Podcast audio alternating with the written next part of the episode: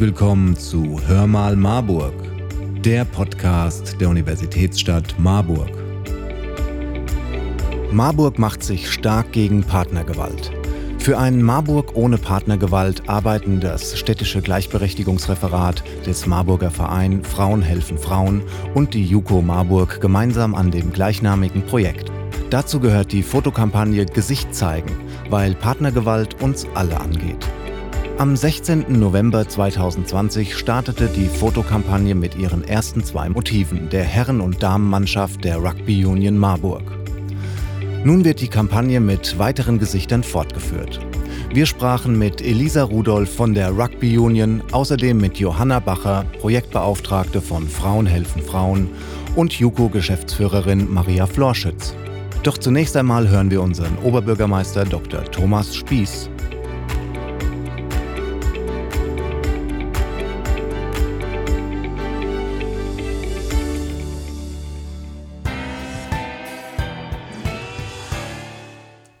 Ja, hallo Herr Spieß, herzlich willkommen. Heute geht es um das Thema Partnergewalt. Und meine Frage, aus welchem Grund widmet sich die Stadt Marburg zunehmend diesem Thema, also dem Thema Partnergewalt? Also wir beschäftigen uns mit dem Thema Partnergewalt ja schon seit, seit Jahrzehnten, seit den 80er Jahren. Und ich muss sagen, das ist auch ein total wichtiges Thema, weil es ist wirklich extrem unfair, im eigentlich sicheren Bereich zu Hause, da wo man sich geschützt fühlen soll, wo man sich zurückziehen können soll, auf einmal Gewalt ausgesetzt zu sein. Also da gibt es gar kein Vertun, das ist in keinem Fall akzeptierbar, aber natürlich gibt es das und deshalb kümmern wir uns da schon seit ganz vielen Jahren drum. Jetzt ähm, seit 2017 nochmal ganz besonders in der Umsetzung der Europäischen Charta für die Gleichstellung von Frauen und Männern. Ähm, dazu gehört unser Aktionsplan. Da sind auch zum Beispiel Projekte wie Männerarbeit drin oder zum Beispiel die Arbeit gegen Partnergewalt. Und jetzt muss man sich klar machen, während der Corona-Pandemie stecken die Leute ja viel mehr zu Hause fest. Man kann nirgendwo hingehen, Homeoffice, äh, was auch immer. Also Leute sitzen sich ja viel dichter ähm, beisammen. Ähm, das ist sinnvoll zum Schutz vor Ansteckungen, aber natürlich erhöht es das Risiko von häuslicher Gewalt, weil wenn man den ganzen Tag zusammensitzt, dann entstehen natürlich möglicherweise auch mehr Spannungen. Häusliche Gewalt kann sich auch besser verstecken, weil man ja nirgendwo rausgeht, wo das jemand sehen würde. Ähm, also insofern das Risiko steigt unserer Auffassung nach, auch wenn wir in Marburg, jedenfalls in Bezug auf Kindeswohlgefährdung, das nicht so genau nachweisen können. Da, da, sind nicht mehr Menschen zu uns gekommen äh, in so einer Situation. Wir sind trotzdem davon überzeugt, dass das Risiko deutlich steigt und dann trifft es in der Regel Frauen und Kinder und der Täter ist in der Regel der aktuelle oder der ehemalige Partner, also eigentlich auch jemand, zu dem man ähm, ähm, Vertrauen haben sollte. Deshalb ist häusliche Gewalt ist dabei völlig unabhängig vom Bildungsgrad, vom Einkommen, von Herkunft. Das hängt mit ganz anderen Faktoren zu tun. Das äh, übersieht man leicht und deshalb ist es umso wichtiger, dass wir alle auch ganz genau hinschauen, weil Opfer von häuslicher Gewalt natürlich den Schutz des Umfeldes und der Gemeinschaft brauchen. Und genau darum geht es beim Projekt Marburg gegen Partnergewalt. Das ähm, Gleichberechtigungsreferat arbeitet da mit dem Verein Frauen helfen Frauen und, oder der JUKO in Marburg zusammen, um dem Problem äh, Gewalt in Partnerschaften in Marburg äh, umfassend und auch nachhaltig zu begegnen. Das reicht ja, also wenn was passiert ist und wenn es laut wird, dann kommt vielleicht die Polizei, aber damit ist ja eigentlich nichts gelöst, ja, äh, sondern ähm, es geht ja darum, auf das Problem aufmerksam zu machen, Deshalb gibt es die Kampagne Gesicht zeigen, aber es geht auch darum, nachhaltige Lösungen zu finden für ein Problem, das uns wirklich alle angeht. Jetzt geht es weiter mit Johanna Bacher, Projektbeauftragte von Frauen helfen Frauen. Hallo, ich bin Johanna Bacher und ich arbeite bei Frauen helfen Frauen und bin in dem Verein verantwortlich für das Projekt Marburg ohne Partnergewalt. Worum geht es genau in der Kampagne Gesicht zeigen? In der Kampagne Gesicht zeigen positionieren sich MarburgerInnen aus der Breite der Gesellschaft gegen Partnergewalt. Ähm, es wurden Menschen aus verschiedenen Berufs- und Tätigkeitsfeldern wurden fotografiert, die sich im Zuge dieser Kampagne stark machen für ein Marburg ohne Partnergewalt. Und die Plakate, die dabei rausgekommen sind, die hängen jetzt überall hier in Marburg aus. Und in dem Zuge wird natürlich das Thema wird problematisiert, es wird enttabuisiert, es wird sichtbar gemacht und die Stadtbevölkerung wird sensibilisiert.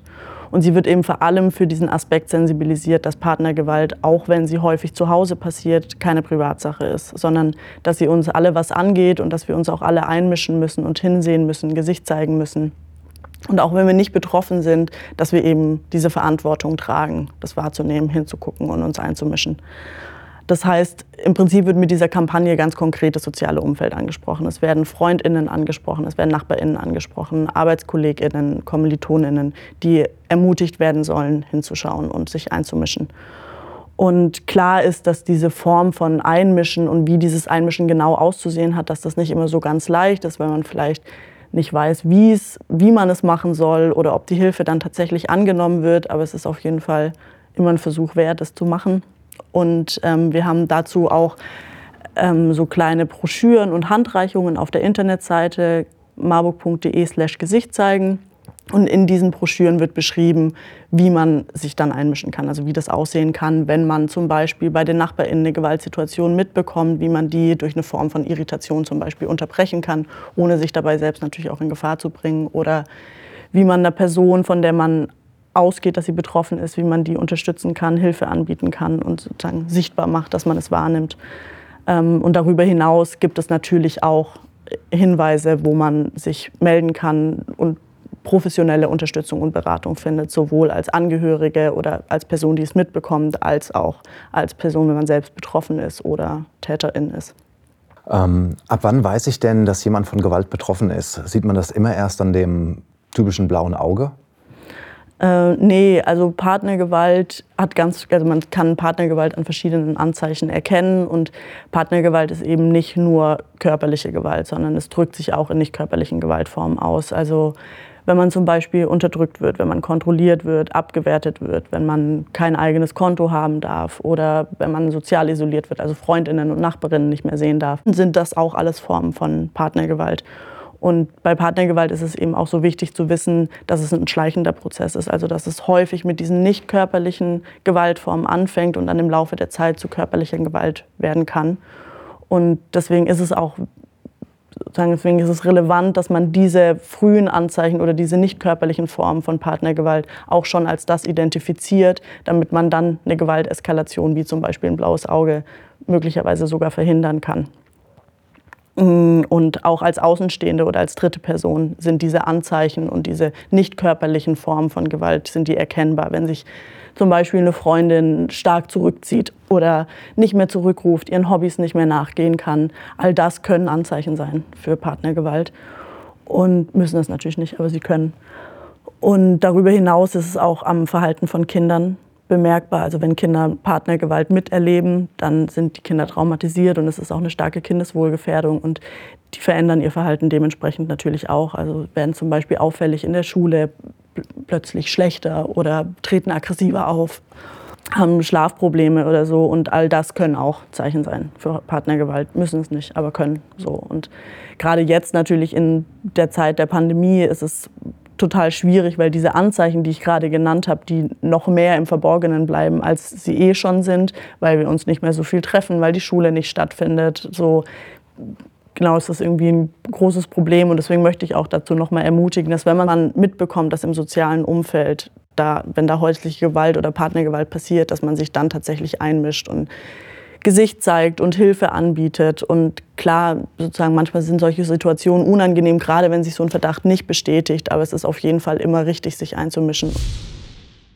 Und nun hören wir JUKO-Geschäftsführerin Maria Florschütz. Ja, mein Name ist Maria Florschütz. Ich bin Gründungsmitglied und Geschäftsführerin der JUKO. JUKO Marburg e.V. ist ein freier Träger der Jugendhilfe mit justiznahen Angeboten.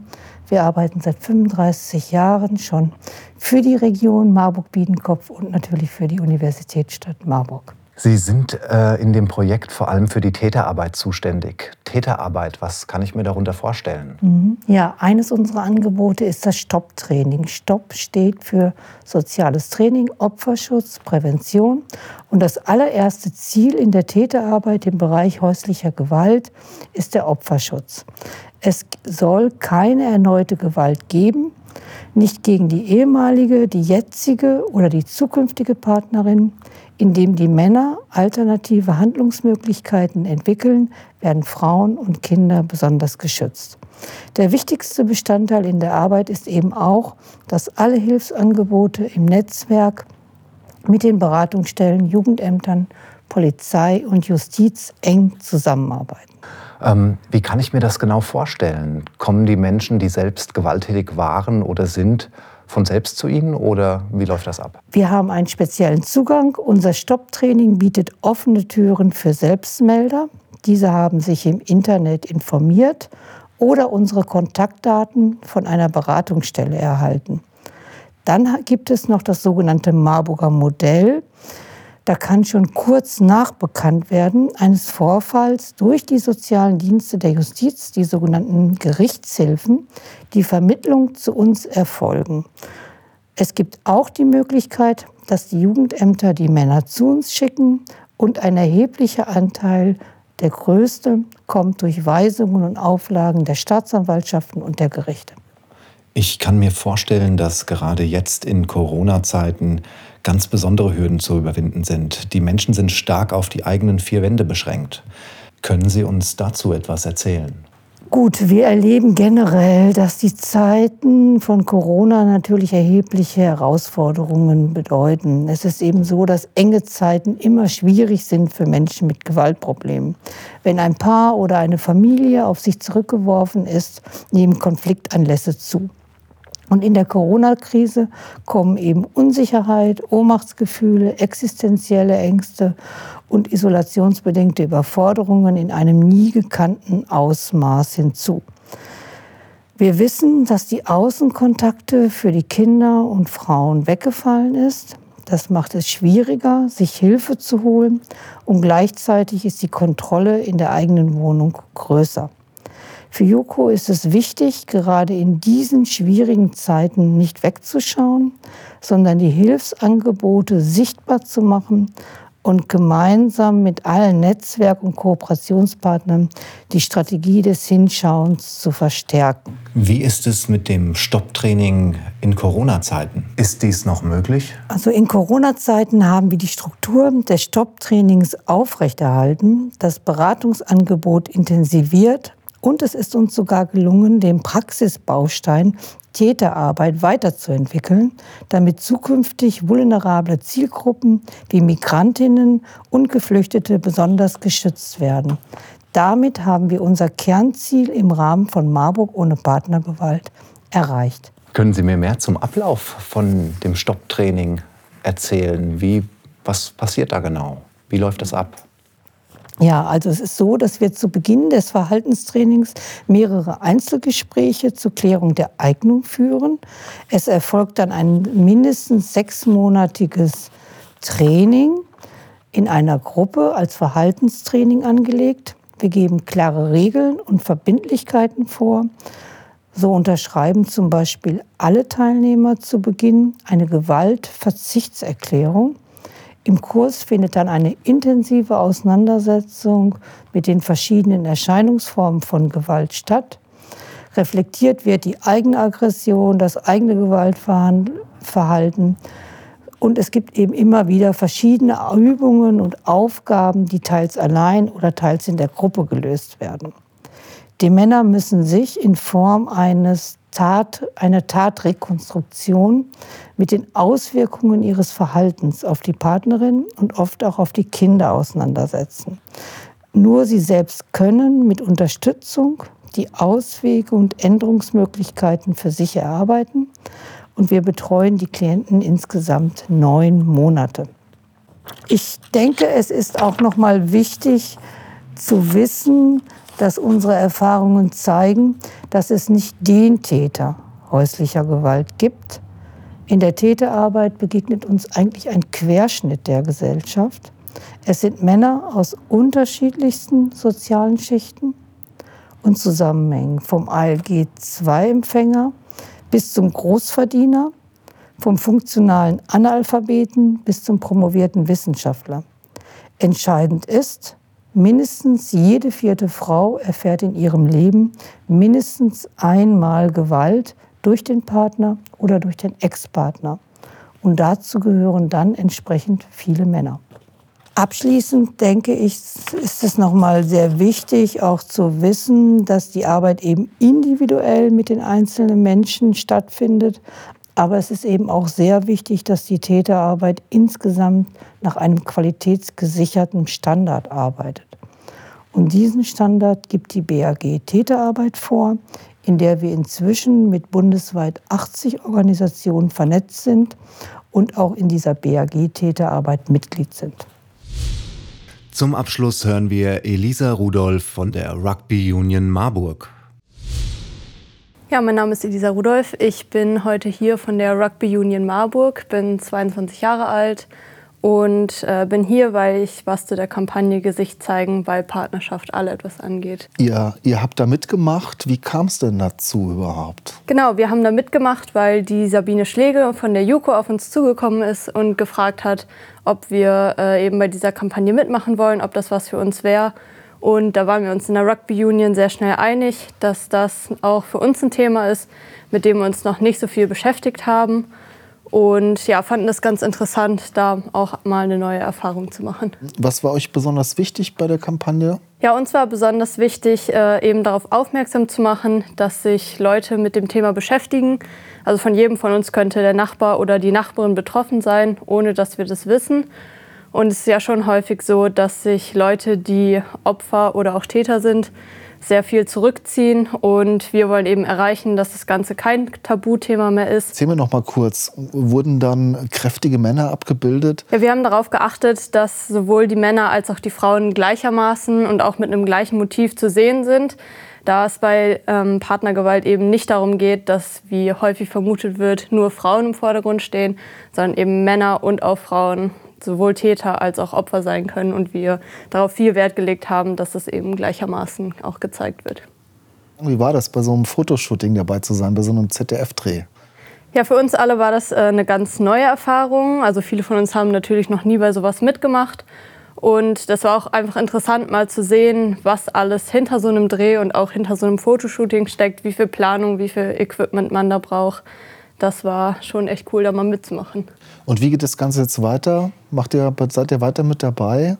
Ja, also wir äh, hoffen natürlich, dass die Kampagne mit sehr, sehr vielen unterschiedlichen Leuten weitergeht, sodass das Thema eben weiter präsent in Marburg und vielleicht sogar auch darüber hinaus ist. Und ja, hoffen, dass wir jetzt auch ein bisschen den Weltverband vom Rugby vertreten können, die eben auch gemeinsame Werte wie Toleranz, Disziplin, Fairness und Integrität haben und ja, nachhaltig dazu beitragen konnten, dass auch so ein Sport, der jetzt auf den ersten Blick ein bisschen gewalttätig erscheint, sich eben dafür ausspricht, dass äh, Gewalt im Rahmen von einer Partnerschaft absolut nicht in Ordnung ist. Hat die Teilnahme bei euch im Verein was ausgelöst? Kam es zu Gesprächen? Kam es zu Auseinandersetzungen über das Thema? Ja, wir haben uns auch auf jeden Fall viele Gedanken dazu gemacht, haben da sehr offen drüber geredet, auch bei Trainings davor in der Mannschaft. Und ja, da haben sich auch noch mal ganz neue Aspekte mit eingebracht, die wir so vorher gar nicht im Blick hatten.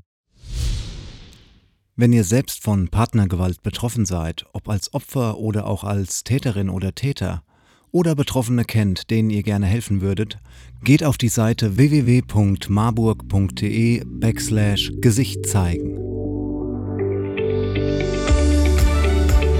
Das war's auch schon mit Hör mal Marburg. Wir hoffen, es hat euch gefallen und freuen uns auf euer Feedback. Schreibt uns doch einfach eine Nachricht und abonniert diesen Podcast. Empfehlt ihn Freunden und Verwandten. Ihr findet uns auf www.hörmalmarburg.de oder auf allen gängigen Podcast-Plattformen. Also, wir hören uns in zwei Wochen, wenn es wieder heißt Hör mal Marburg, der Podcast der Universitätsstadt Marburg.